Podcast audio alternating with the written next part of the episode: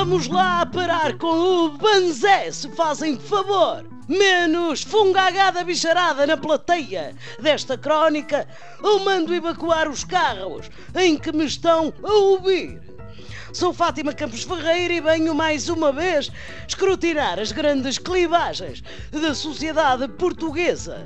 E não, não venho falar das filas para renovar o cartão de cidadão que fazem vir ao de cima a Luciana Abreu que há em cada um de nós.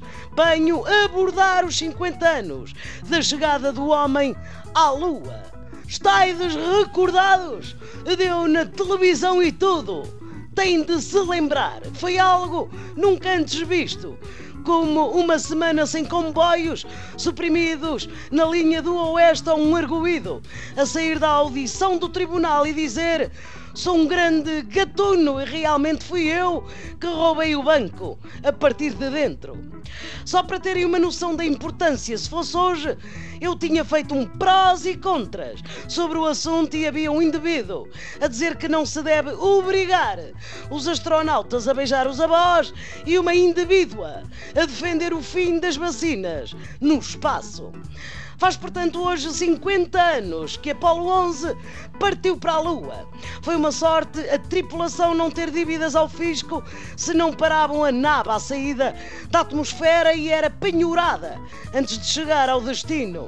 Mas eram outros tempos e às 4 da manhã no dia 21 de julho de 1969, hora portuguesa, Neil Armstrong criou uma clivagem inédita entre as pessoas que andavam com a cabeça na lua e a única pessoa que andava com os pés na lua. E ainda antes da flash interview, saiu-se com esta. É um pequeno passo para o homem, um salto gigantesco para a humanidade.